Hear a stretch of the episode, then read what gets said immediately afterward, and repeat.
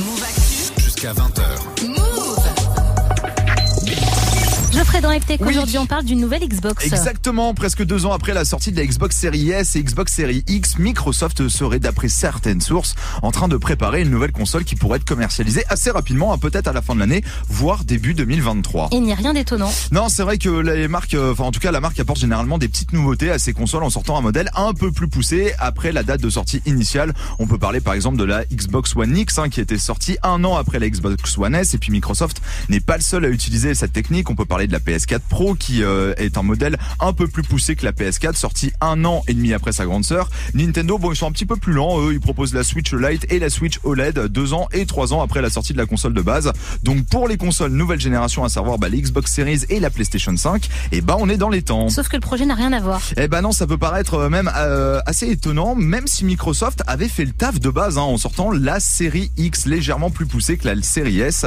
Mais là, on part sur un tout autre projet qui serait baptisé Xbox Keystone, qui va nous offrir une expérience de jeu portée exclusivement sur le fameux cloud gaming. Et on a déjà pas mal de détails. hein. Ouais, alors au niveau de l'esthétique, cette console serait beaucoup plus petite. Hein. Elle serait d'une épaisseur d'environ 3 cm de forme carrée, similaire à la partie supérieure de la, de la Xbox Series X, mais beaucoup moins haute. Elle devrait être dotée d'un port USB Ethernet, bien entendu, ainsi qu'une connexion Wi-Fi, ça, ça va de soi. À l'intérieur, normalement, les services de streaming vidéo tels que Netflix et Disney+, les joueurs abonnés au X Game Pass Ultimate, ils sont chiants avec leurs abonnements, dire, ouais, ouais. parce que c'est hyper long, hein, pourront accéder à un gros catalogue via euh, le cloud sans se ruiner et la possibilité d'acheter les jeux directement depuis le Xbox Store serait actuellement en réflexion. Et l'excellente nouvelle, c'est quand même son prix, puisque apparemment, elle pourrait être disponible, accrochez-vous bien, à partir de 100 euros. Ah, ce serait pas mal. Mais Ouais. euh, toi, t'as besoin de plus de détails pour être convaincu, je crois. Bah ouais, parce qu'on a quand même deux termes en pure opposition, à savoir console et cloud gaming. Le principe du cloud gaming, c'est justement de ne pas avoir de console, Bah oui, hein, juste une application ou un site qui te permet d'accéder et de jouer à tes jeux sur plusieurs plateformes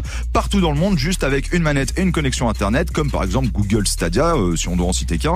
Donc là, on a l'impression qu'au final, c'est une console qui nous, qui nous propose juste des jeux en dématérialisé. Après, on compte sur Microsoft qui apportera sûrement plus de détails et on pourrait peut-être envisager que cette Keystone soit juste eh ben, l'organe central pour diriger et gérer son contenu, son catalogue, avant peut-être d'y jouer un petit peu partout sur plusieurs plateformes. Bon, on compte sur toi pour nous donner les Oui. détails quand tu les auras parce que j'ai un petit doute là sur euh, le fait d'avoir bien compris l'ensemble. bah, ouais. en fait, du coup, si tu veux d'habitude, t'as pas de console, et puis là, ils te mettent une console pour te dire que normalement t'en as pas. Donc c'est un petit peu bizarre.